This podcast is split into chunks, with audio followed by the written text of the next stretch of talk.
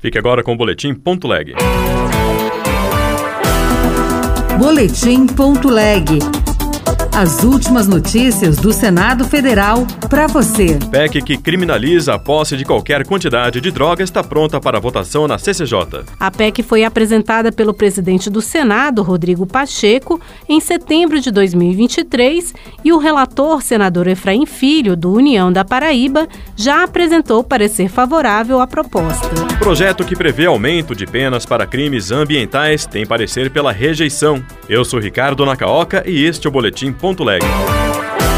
Relatório favorável à PEC que criminaliza posse e porte de drogas no país está pronto para votação na CCJ do Senado. Para o autor da proposta, senador Rodrigo Pacheco, medida respalda artigo da lei antidrogas que prevê porte para consumo pessoal. Repórter Janaína Araújo. A Comissão de Constituição e Justiça do Senado pode votar em breve proposta que criminaliza a posse e o porte de drogas no Brasil. A PEC foi apresentada pelo presidente do Senado, Rodrigo Pacheco, em setembro setembro de 2023 e o relator, senador Efraim Filho, do União da Paraíba, já apresentou parecer favorável à proposta. Rodrigo Pacheco pondera que a Lei Antidrogas de 2006 previu a prática de tráfico com pena agravada no artigo 33 e ainda a de porte para consumo pessoal com penas que não permitem o encarceramento no artigo 28, que, segundo Pacheco, teria sua validade respaldada com a aprovação da PEC. Na apresentação do seu parecer, o relator destacou a emenda para complementar a redação original da proposta.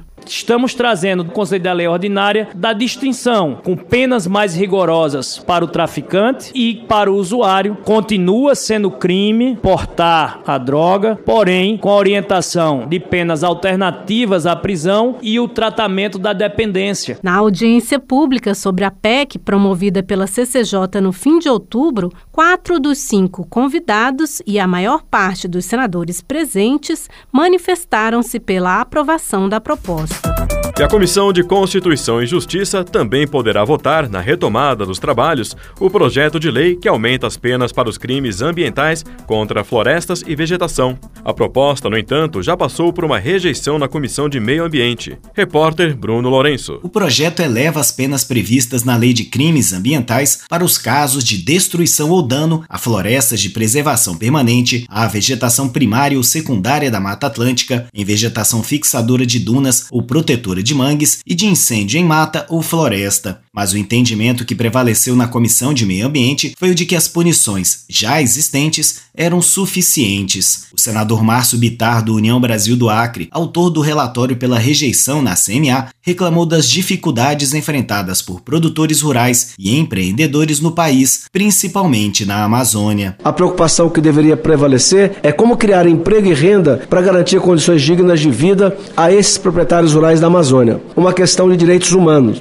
O uso do fogo é muitas vezes a única técnica disponível para populações tradicionais e indígenas prepararem o solo pré-plantio. Sua substituição deve se dar de forma gradual, com fornecimento de crédito, assistência técnica e extensão rural. Márcio Bitar também é o relator na Comissão de Constituição e Justiça, onde repete a recomendação pela rejeição da proposta.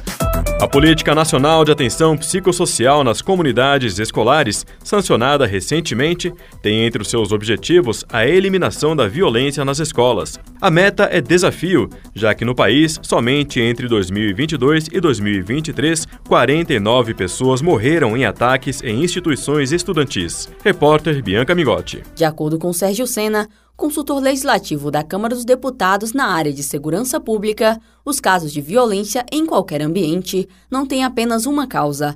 Pessoas narcisistas, egoístas e emocionalmente imaturas, por exemplo, podem expressar seus desejos por meio da violência.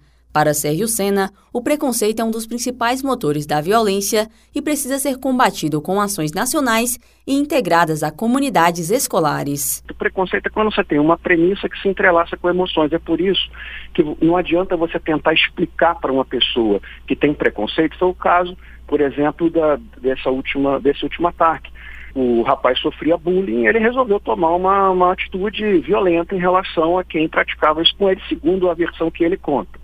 O debate sobre violência nas escolas está presente no Senado e já deu origem a normas como a Política Nacional de Atenção Psicossocial nas Comunidades Escolares. De autoria do senador Alessandro Vieira, do MDB de Sergipe, a proposta que virou lei tem o objetivo de promover a saúde mental de educadores, alunos e demais integrantes do ambiente escolar. Outras notícias estão disponíveis em senado.leg.br/rádio. Você ouviu Boletim.leg. Notícias do Senado Federal.